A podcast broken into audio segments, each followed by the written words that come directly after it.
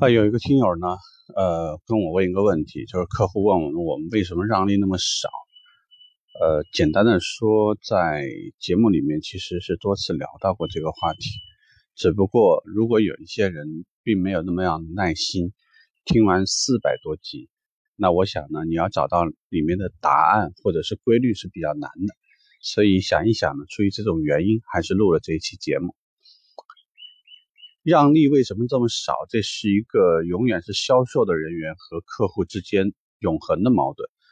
因为不管你让多少，客户永远不会嫌多，他还是会希望你把现金让利最多的那家，再加上装潢赠送最多的那家，再把手续费最低的那家，再把所有服务做得最好的那家融合在一起，那么 OK，客户就满意了。但是这样可不可能呢？是不可能的。所以我们这里也要讲几点。第一，并非所有的产品与产品之间的让利都一样。这个呢，举简单的例子说，就是其他手机都让利，苹果不让，那是不是说苹果就应该跟其他的产品一样的去做呃更多的促销和让利呢？我觉得不一定，对吧？第二，现在思域卖的这么火，思域有没有让利？我相信很多区域也没有。那是不是也要像别克一样让个三万多呢？我想他也不可能这样做。所以，首先是产品跟产品是不一样的，导致产品的促销政策让利跟其他的产品会不一样。第二呢，是地域不一样。地域不一样就代表说这个地方呢，它的商务政策啊、签约销量啊、返利幅度啊，包括厂家投放的支持，都会天差地别。你像在北上广深，有的时候你不需要投入广告费，意味着说，原本可以用来投入广告的那部分费用，我可以拿来打市场，可以把价格打得更低。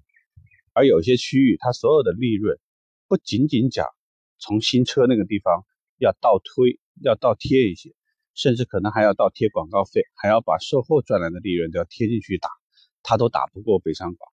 所以说，从这些区这些状态来讲。区域不同带来价格政策不同，那么北上广为什么说他们需要让这么多的价格呢？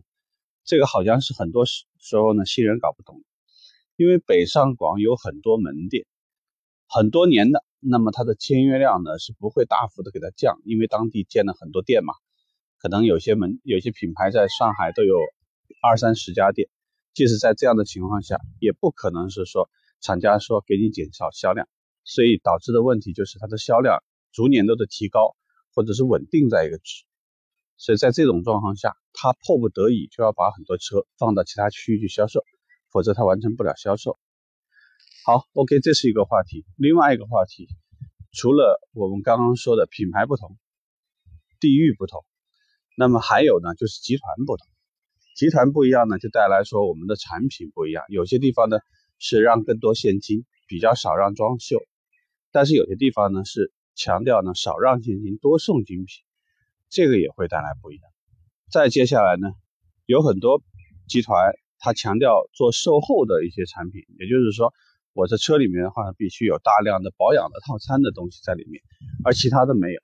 那这个又又带来了一个区别，那就是我们的产品给到客户的服务的附加价值也是不一样的。所以如果有很多人一边给你比现金，一边呢又想忽略掉这个在精品或者售后部分的内容，这个又会带来麻烦。那最后呢，我想说的就是说，你对你自己的产品到底了解多少？你对你当地的竞品大概的竞正状呃状况了解多少？你对大概自己这个产品和服务是否说让你自己充满了信心？我觉得这些方面是更加关键的，因为你如果对于自己比较了解的话。其实我相信你可以理直气壮的跟客户说，为什么我的产品、我们的服务跟别人会存在差价？这个的甚至可能就是未来销售顾问存在的价值，还有你的议价能力。简而言之，别人非得让一万的时候，你有本事让八千；别人有本事让两万的时候，你能做到一万三，再加精品，再加售后服务套餐，再加金融。你都可以搭进去，那么你未来的话呢，不管从收益还是从在这家公司存在的价值，都会体现的很不一样。反而言之，如果任何时候你都是那个要了底价才能卖车的人，那么我想呢，老板留你的意义就不大了。因为卖让价格，这个我相信很多门店都会这么说啊，只要让价就能卖车，那我让保洁员就卖不就完了吗？你会发现老板对于你的重视呢就越来越差，不管你卖多卖少，那都是公司那个随时都可以让你呃走人的那个人。所以这点呢，想跟大家讲一下。